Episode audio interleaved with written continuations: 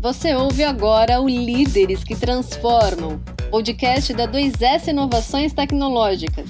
A cada episódio, uma conversa sobre carreira, tecnologia e futuro com aqueles que realizam a transformação digital no Brasil. Começa agora o primeiro episódio do podcast Líderes que Transformam. Todo mês nós vamos conversar com um líder de TI que respira e realiza a transformação digital. Porque nessa jornada, poder de realização é tudo, né, gente? Bom, eu sou a Silvia Paladino, sou jornalista especializada em TI, cofundadora da agência Sense, e eu falo em nome do time da 2S Inovações Tecnológicas. É um prazer conduzir essas conversas sobre carreira do líder de TI na era digital e pós-pandemia, claro, né? A sobrevisão de adoção de TI para os próximos anos e a integração entre TI e negócio. A série Líderes que Transformam ela já existia em formato de texto, mas hoje é a nossa estreia no formato de podcast. E, gente, para inaugurar esse canal, eu estou com o Fernando Silva, que é coordenador de TI na Zilor, que tem mais de 25 anos de experiência na TI. Fernando, muito obrigada por ter aceito o nosso convite e estar com a gente, viu? Ah, legal, Silvia. Eu que, eu que agradeço, agradeço o convite, o convite da 2S, do, do Renato Carneiro. É, é, um desafio, né? Assim, é, é, bacana falar um pouco aí sobre, sobre minha trajetória e, e, também é um desafio, né? Você comentou, é o primeiro, é o primeiro episódio que é, o, é um podcast, né? Então, vamos lá. Espero que, que eu consiga responder, atender as expectativas e também é, agregar algo para quem vai nos ouvir e para quem vai, vai ler depois o, a a, transcrição aí no, no blog da 2S. Com certeza vai acrescentar, estamos, estamos em casa. É, Fernando, a gente sabe que a, que a tecnologia ela se transforma muito rapidamente, né? Mais do que qualquer outra mudança que a gente já viu na história. Eu não sou profissional de TI, eu sou jornalista de TI, é, mas eu sei, né, no nosso mercado, no nosso mundinho aqui da tecnologia, o quanto a gente vê isso acontecer, o quanto a gente sente, de fato, essa, essa mudança, né, essa transformação exponencial.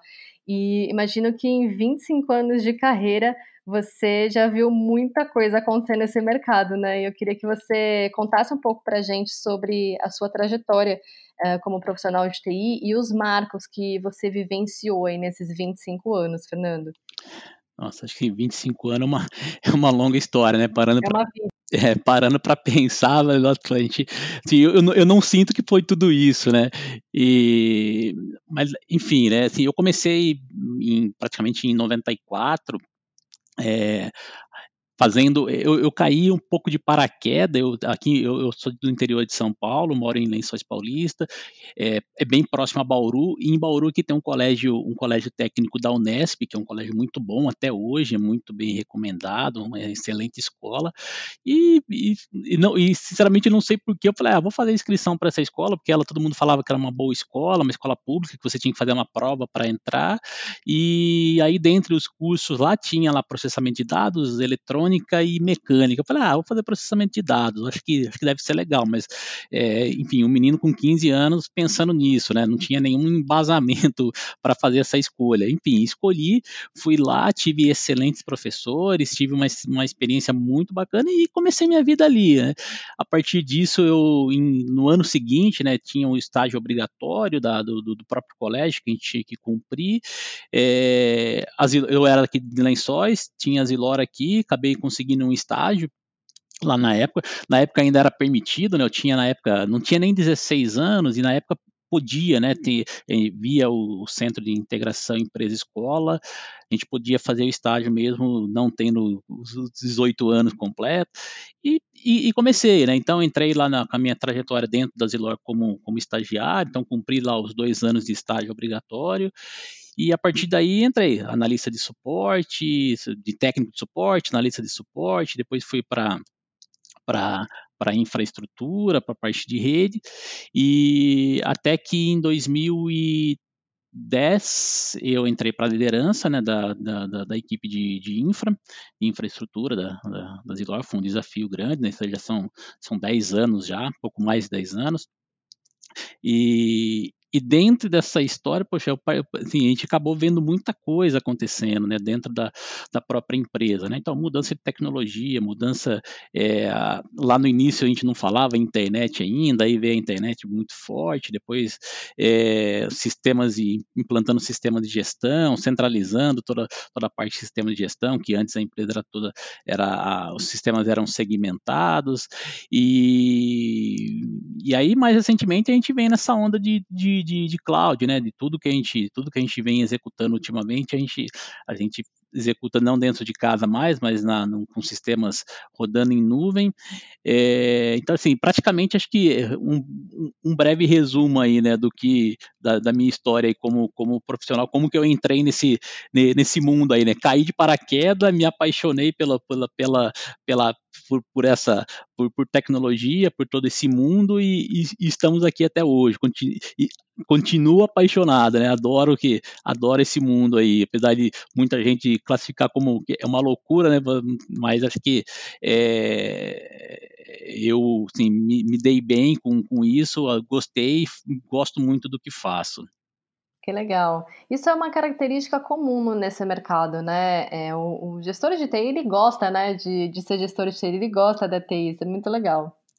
É, acho que e tem, tem um ponto que é, que é bacana, que é, tem, tem muito gestor de TI que não veio, que não tem esse viés técnico, né? Tem, hoje é comum, né? Você, às vezes a pessoa vem de, de outras áreas, porque como a, a, tecnologia, ela permeou praticamente todas as áreas da, de, de todos os negócios, então assim, tem muita gente, muita gente boa que não é técnico, e não veio do, do não tem uma formação técnica de tecnologia.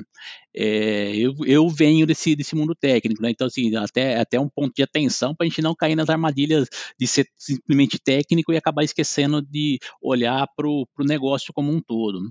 É, mas, enfim, acho que todo mundo que está na área, de fato, é, gosta muito, porque, assim, é, é assim, eu penso assim, tem, tem que gostar, né? Se você é médico, você tem que gostar do que você faz, se você é jornalista, tem que gostar do que você faz, se você trabalha com tecnologia, tem que gostar, enfim, é, a gente tem que fazer aquilo que a gente gosta e ser feliz naquilo que a gente faz. Uhum, que legal. Fernando, você procurou fazer um resumo realmente bem breve do, dessa trajetória e tenho certeza que você poderia aprofundar cada um deles, né? Desde, enfim, os grandes computadores, né, do data center até hoje o mundo mais voltado para cloud, mas é, talvez nada se compare com o ano que a gente tem vivido para TI. Queria saber se você concorda, né? E quão desafiador foi para você, enquanto é, coordenador da área de TI, lidar com os efeitos da, da pandemia, do coronavírus, para a TI e, claro, para os negócios também. Ah, sem dúvida, acho que o que a gente tem vivido né, nesse ano, desde março para cá, aqui no Brasil, né, ou seja, quem está fora talvez viveu um pouco antes é, essa, essa onda, mas acho que ninguém acho que nunca viveu nada, nada igual, né? Então, assim, vem, os desafios são inúmeros, né?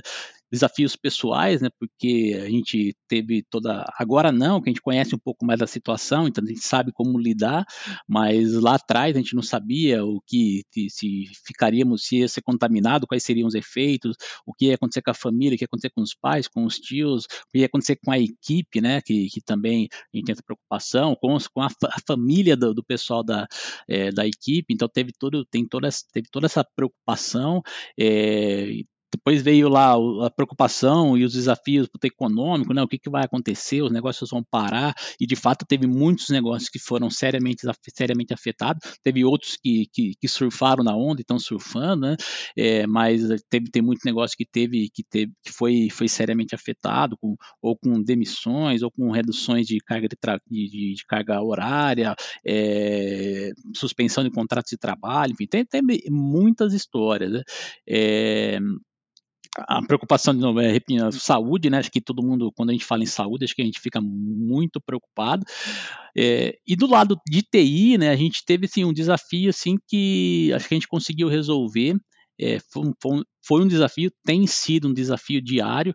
É, a gente, lá em março, lá quando divulgou a, a questão da pandemia, e aí o negócio foi, aconteceu muito, muito rápido.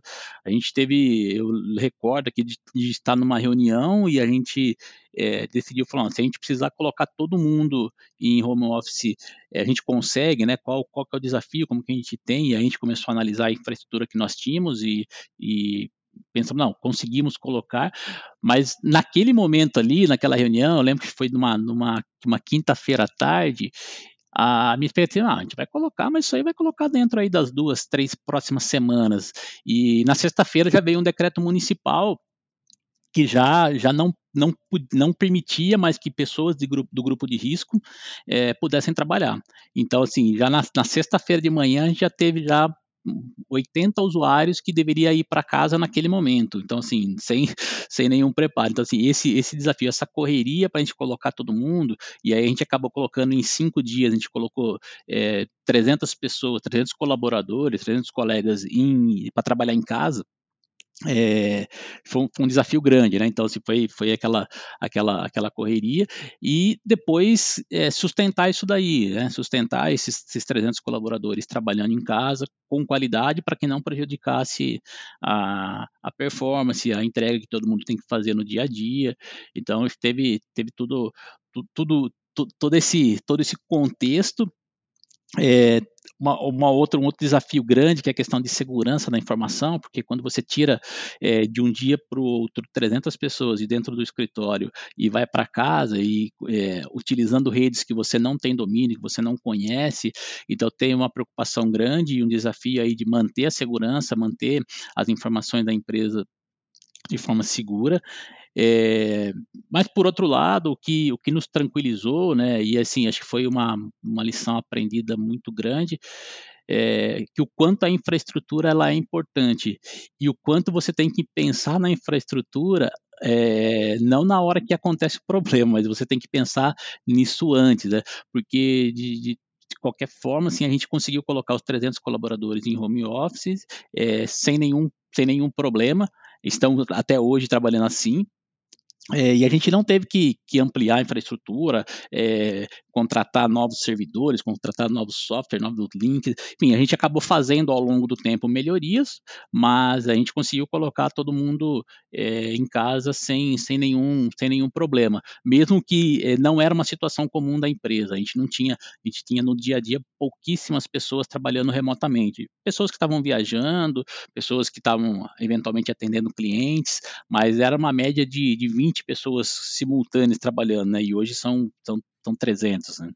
Então, esse... Sim, é um desafio de um tamanho que eu acho que nem a própria TI é, imaginava que seria capaz de entregar, né? Um desafio desse tamanho num período tão curto de tempo, né, Fernando? Com certeza. Não, é, quando veio a notícia e conversando com a equipe, todo mundo, nossa, todo mundo, não, elaboramos um plano para que é, a gente conseguisse dar vazão rapidamente para essa demanda e, e, o negócio já aconteceu, o negócio foi, né? Então, assim, é, porque é, é, algo assim, era um desafio, porque até então, como você, você pensava, ah, como que eu vou. Eu, por que, que eu vou pensar que eu vou ter que colocar 300 colaboradores em home office em, em dois, três dias? Ninguém pensava, porque era uma situação até então que, que não, não, era, não era factível, né?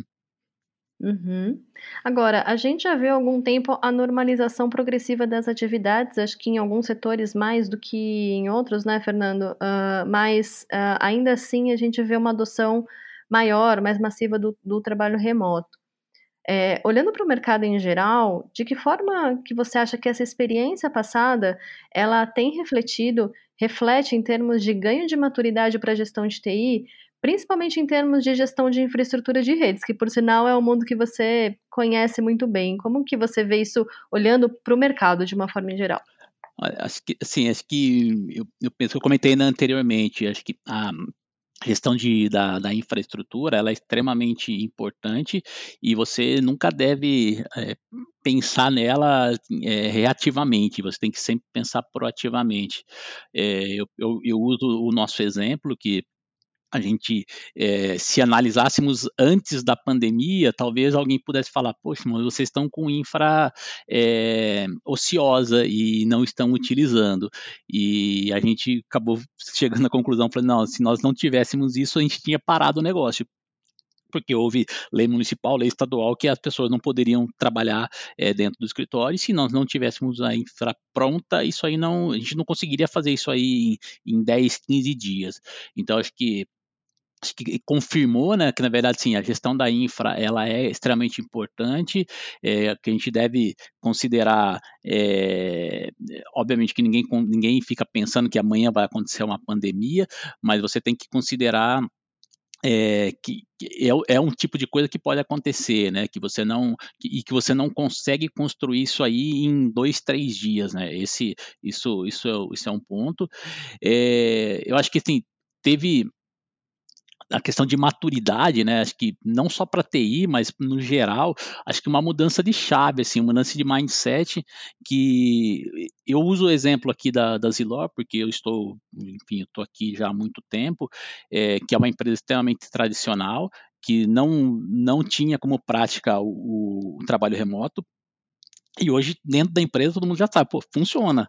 Esse negócio funciona e funciona bem. As, as equipes continuaram entregando resultado, o negócio não parou e a gente consegue trabalhar dessa forma. Então, assim, eu acho que isso aí, na verdade, eu estou olhando para a Zilor, mas tenho certeza que se a gente olhar para todas as outras empresas, é, a gente vai perceber isso daí, né? Que é, é possível trabalhar remotamente e com qualidade. Óbvio, tem uma série de cuidados para se trabalhar, é, traba cuidados técnicos, cuidados de gestão, cuidados de, com pessoas, mas é possível você você fazer isso aí de, de assim, então assim dentro dentro desse desse período a gente viu é, várias coisas que não aconteciam, treinamentos remotos, é, webinars com cliente, é, apresentações, então, reuniões com, do, do, presidente da empresa com todos os colaboradores entrando num, num, num, evento ao vivo, enfim, tem N exemplos que a gente acha que a gente ganhou maturidade com, com essa situação.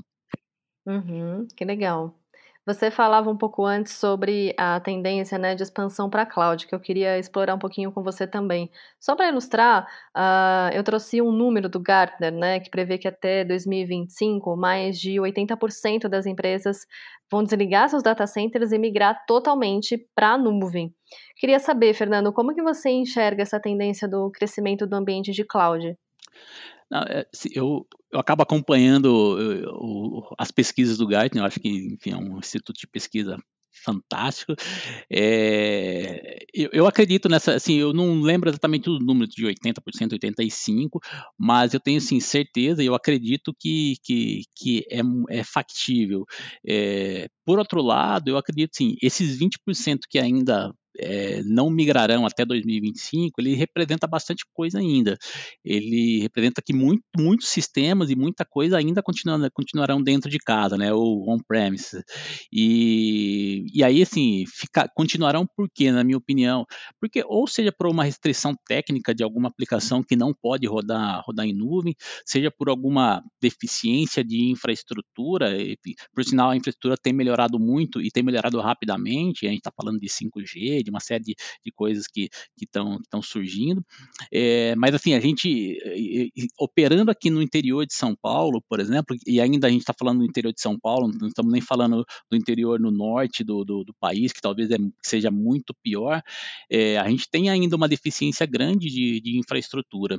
É, grandes centros não têm essa, essa deficiência, mas no interior tem, principalmente áreas, áreas rurais, onde a gente opera, por exemplo, a gente tem, tem esse problema. Então, assim, é um caminho sem volta, na minha opinião.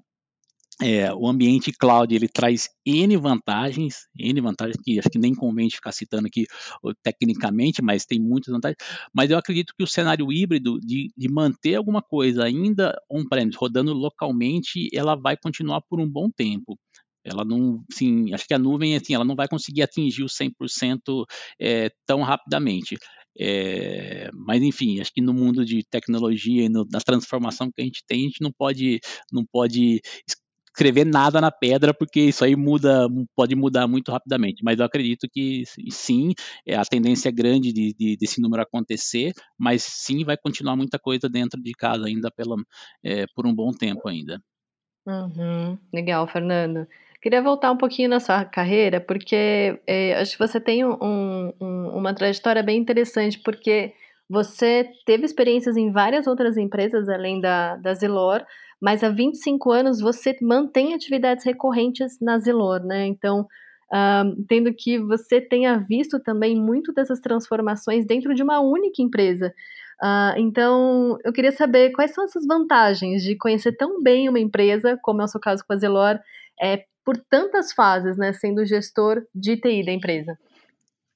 Não, legal, acho que é uma, uma pergunta interessante. É, não, é, não é muito comum, né, principalmente nesse mundo de, na, na área de tecnologia, a gente é, ter carreira de 25 anos dentro de uma mesma empresa. É, é, às vezes é difícil encontrar. Mas quando a gente olha um pouco quando a gente olha um pouco para o interior, né, é, a gente acaba acaba encontrando muita, muitos profissionais com, com, com, um longo tempo de carreira dentro da mesma empresa.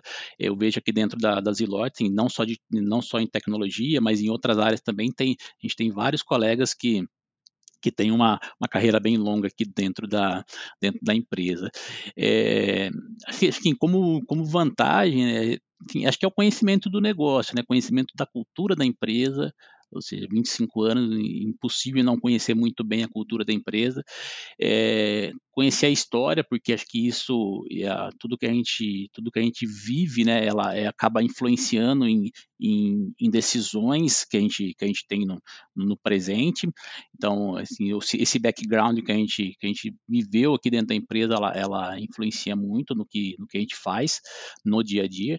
E e acho que assim, acho que o principal ponto de fato é a visão, a visão holística do, do negócio, a gente conhecer um pouco, é, conhecer o negócio como um todo, né? Então, assim, hoje é, eu posso dizer assim, eu conheço a operação como um todo, de, assim, de, de fio a pavio, vamos, vamos dizer, porque em 25 anos eu passei, eu passei por todas as áreas da, por todas as áreas que eu digo, é, por todas as unidades da empresa. Então, a empresa tem cinco unidades. Eu já trabalhei nas cinco unidades da, aqui da, da empresa no Brasil. Hoje tem duas, tem duas operações fora do Brasil também. Essas duas eu acabei trabalhando em projetos, indo para lá, mas não, não trabalhando é, por, por um longo período. Mas a gente, a gente tem a, a, a, operação aqui no Brasil, assim, eu conheço muito, muito bem.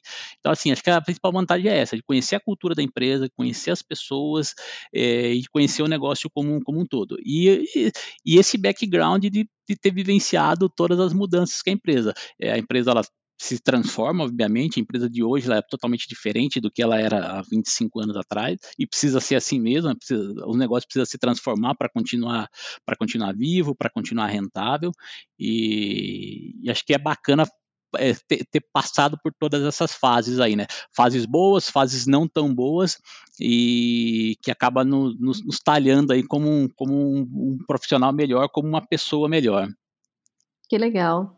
Você é, ressaltou a questão da, da, do conhecimento cultural que você tem da empresa. Imagino que isso tenha sido também é, uma grande vantagem uh, quando uh, vocês se viram diante da transformação digital, né? Como, como qualquer empresa. Mas nem queria uh, falar exatamente das Zilor nesse, nesse caso, Fernando, mas eu queria entender o quanto a transformação digital passou a ocupar os seus dias, né, e a consumir os seus esforços. em que estágio de maturidade você acredita que as empresas eh, brasileiras estejam nessa jornada?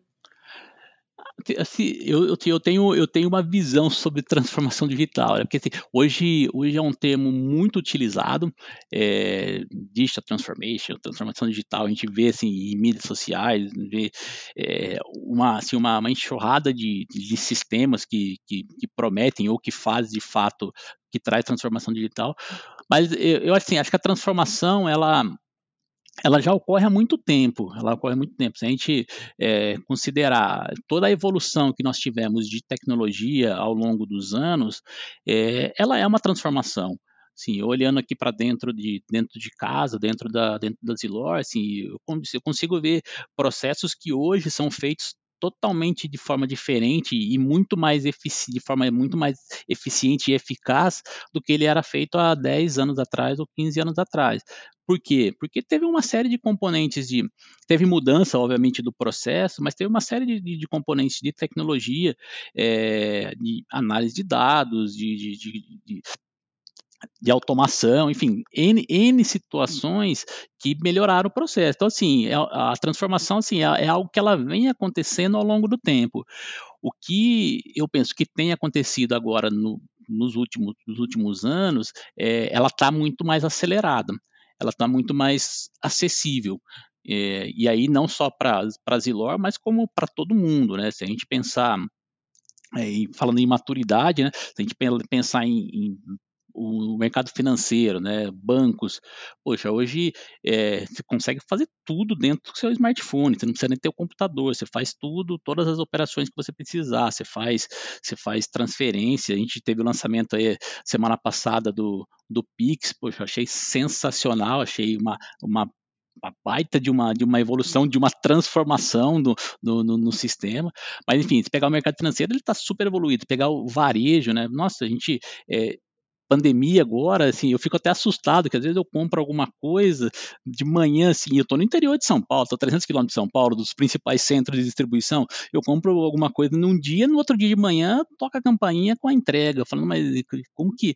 Então, assim, acho que... E compro pelo celular, compro pelo aplicativo ali, compro, já pago pelo, pelo, pelo próprio Apple Pay, enfim, pelo, assim, não uso, não uso cartão, não uso mais nada e o negócio acontece, né, e funciona. Então, assim, acho que esses mercados, eles estão eles estão com um nível de maturidade super alto.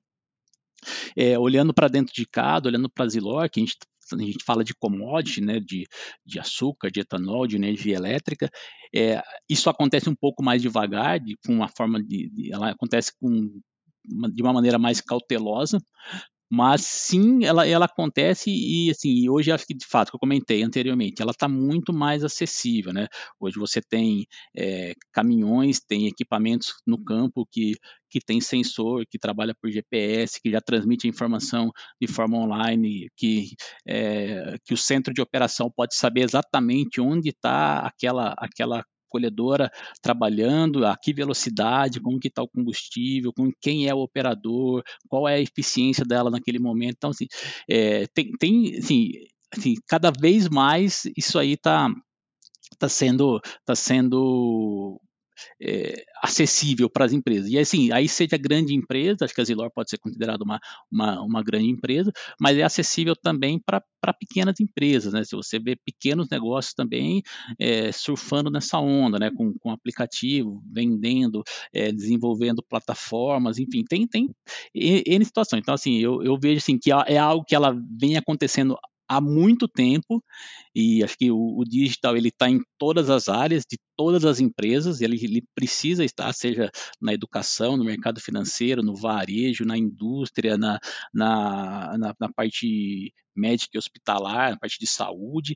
A gente está falando de, de, eu fiz né durante a pandemia coisa que eu nunca tinha é, imaginado, mas eu fiz duas consultas online, pelo, eu não lembro se foi pelo Zoom, pelo Teams, mas pô, o médico me, me, me, consultou, era um retorno médico, não era nada, nada grave, era uma consulta de rotina, poxa, mas assim, me salvou um deslocamento de lençóis até São Paulo. É, e, então, é, é, esse tipo de coisa assim que acho que ultimamente ele está muito mais acelerado, mas que ele vem acontecendo ao longo do tempo é, com uma cadência menor, mas acho que nos últimos anos e agora na pandemia muita coisa foi foi acelerada. Mas não é o que aconteceu na pandemia é, também não é nada novo, né? Se a gente pensar que a gente já podia fazer reunião online, a gente já podia ter uma consulta online, a gente já podia fazer, é, podia fazer uma compra pela internet, enfim, podia fazer praticamente tudo, mas a gente fazia com, com, com menos frequência. E agora com a pandemia isso aí se acelerou muito. Uhum, é verdade, a gente está aproveitando mais essas oportunidades, né, Fernando? Com certeza, acho que esse, esse, esse é o fato, né? Acho que coisas que a gente às vezes acreditava que não era possível, ou que era perigoso, ou que não ia funcionar, a gente foi, for, a gente foi forçado a, a fazer isso e, e deu certo, e está e tá dando certo. Né? Uhum, muito legal. É, eu acho que tem um outro ponto, é, Fernando, que eu, eu acho que é muito característico de quem trabalha com a TI, dos gestores de TI especificamente, que é o como você consegue balancear uh, as demandas do hoje, né, as urgências e a, a demanda de crescimento futuro, né? Não é uma balança muito fácil de, de equalizar, porque a gente sabe que as áreas de TI elas são muito ocupadas, né? Muita demanda, o dia a dia consome e ao mesmo tempo ela é muito cobrada por apoiar o negócio a, no, no seu crescimento futuro. Como você, né, enquanto líder de TI procura lidar e equilibrar essas questões no seu dia a dia? É, esse é um desafio grande, né? De fato, acho que e não é uma reclamação, enfim, todo, todo mundo de TI tá, tá nesse jogo, sabe que, que é assim, faz parte do, faz parte do, do jogo. É, mas, assim, o, o, desafio, enfim, é, é aquele negócio. Muitas vezes você tem que trocar a porta do avião com o avião voando, trocar a turbina, consertar, e o negócio está acontecendo. Então, assim, acho que a gente tem que ter uma uma preocupação e uma atenção muito grande com a operação no dia a dia, porque o negócio precisa rodar, precisa, precisa funcionar, e a TI é parte fundamental desse, desse, desse processo. É, tem um outro ponto que eu vejo que é muito importante, que, que é o compliance. A gente tem que estar tá muito atento e sempre, e sempre seguir o compliance, porque é, acho que a gente vem, eh, vem de uma onda que cada vez mais o compliance ele é muito ele é muito ele é muito valorizado e deve ser. Então é um outro ponto que também demanda muito de, de, de TI acho que é, e aí, acho que como que alinhar, né? Tem as demandas futuras, né? Como que o crescimento, o que, que a gente faz com isso, né? Acho que a gente tem que ter uma atenção e aí sempre estar tá muito alinhado com a estratégia do negócio, estar muito alinhado com os outros líderes do negócio, ou seja, principalmente para aquelas áreas que, que de fato traz valor para o negócio, aquelas áreas que produzem de fato, porque a TI ela, ela, ela é muito importante, mas enfim, ela é uma área, acaba sendo uma área de, de apoio, é, e a gente tem áreas, por exemplo, aqui no nosso caso, tem área assim, área de produção, a área que de fato produz o, o, que se faz sair o produto, né, que faz produzir energia elétrica, que faz produzir etanol, que faz produzir o, o açúcar. E a gente acho que tem que estar tá muito alinhado com, com essas áreas para entender quais são as demandas futuras, quais são os planos futuros dessas áreas, para que a gente possa, possa balancear, entregar o que precisa ser entregue, fazer o negócio, deixar o negócio funcionando, mas também com, com a visão de, de, de futuro, né? Eu acho que isso aí só acontece com um alinhamento muito forte com a estratégia do negócio e com os demais líderes da, da, da companhia. Uhum, legal. Fernando, só para a gente terminar, o que é fazer sucesso como líder é, na TI para você? Eu acho que o, o sucesso, sim, ele depende é, depende de vários fatores, acho que é, e cada um tem cada um tem uma expectativa de sucesso, né? Mas para mim é, fazer sucesso acho que é conseguir entregar os resultados acordados com o negócio, os resultados esperados com, com, com o negócio, né? Aí sim entrega mesmo de, de, de resultado, acho que é um é um, é um ponto de sucesso. É, acho que ser sucesso também é, é você conseguir é, engajar a sua equipe e, e, e fazer a equipe ser, é, conseguir entregar os resultados, ou seja, conseguir influenciar a, a equipe. Né? Acho que como, como líder, acho que a principal, o principal mote não é, não é trabalhar ao lado, ser, ser, técnico, mas é influenciar as pessoas da equipe, que eles sim são técnicos para entregar e colocar a mão na massa para fazer. Então, assim, é conseguir influenciar essa, essa, essa equipe para que eles consigam para que eles consigam entregar os resultados. Né?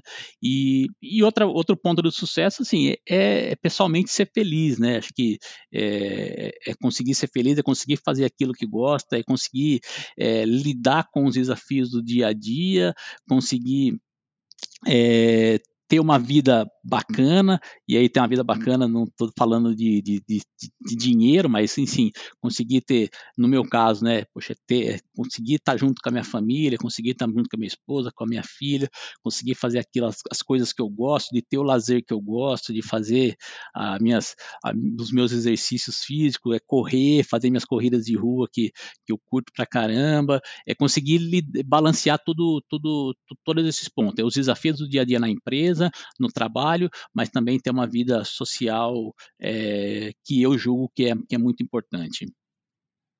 Que belo conselho para encerrar, Fernando. Legal. Que... Oh, mais uma vez, muito obrigada, viu, pela conversa. Eu te agradeço aí em nome de todo o time da 2S pela sua participação, por você ter passado esse tempinho com a gente aí, dividindo a sua, sua experiência. Ah, eu que, eu que agradeço, enfim, acho que espero que, que, que traga pelo menos, se a gente conseguir tocar e trazer algum ponto, um valor para alguém, acho que tem, acho que já a missão já, já está cumprida, né? Enfim, acho que eu que agradeço aí, agradeço você, Silvia, agradeço todo o time aí da, da 2S pelo, pela oportunidade e pelo convite. Legal, Fernando. E obrigada a você que nos acompanhou até aqui. Aguarde até o próximo episódio da série Líderes que Transformam. Até lá!